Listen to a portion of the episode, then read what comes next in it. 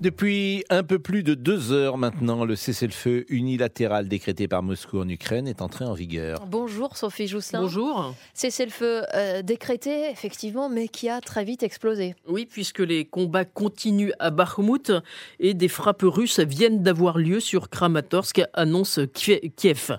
Et euh, il y a à peine deux heures, hein, dès que le début du cessez-le-feu, les deux camps se renvoyaient déjà la balle. Un conseiller de Volodymyr Zelensky faisait état d'un bombardement russe sur Kherson, sans préciser toutefois si cette attaque avait eu lieu avant ou après le début du cessez-le-feu.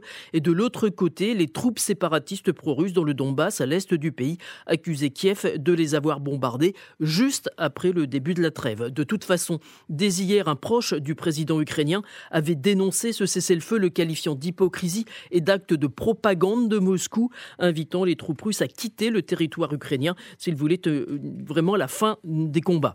L'idée de Vladimir Poutine en déclarant ce cessez-le-feu unilatéral, c'est de passer pour le gentil, hein, celui qui tend la main aux Ukrainiens, celui qui essaye de faire cesser les combats. Pour Kiev, il s'agit surtout d'un aveu de faiblesse de la Russie. Moscou cherche à gagner du temps sur le terrain, une interprétation partagée par plusieurs puissances occidentales. Sophie Jousselin du service étranger de RTL.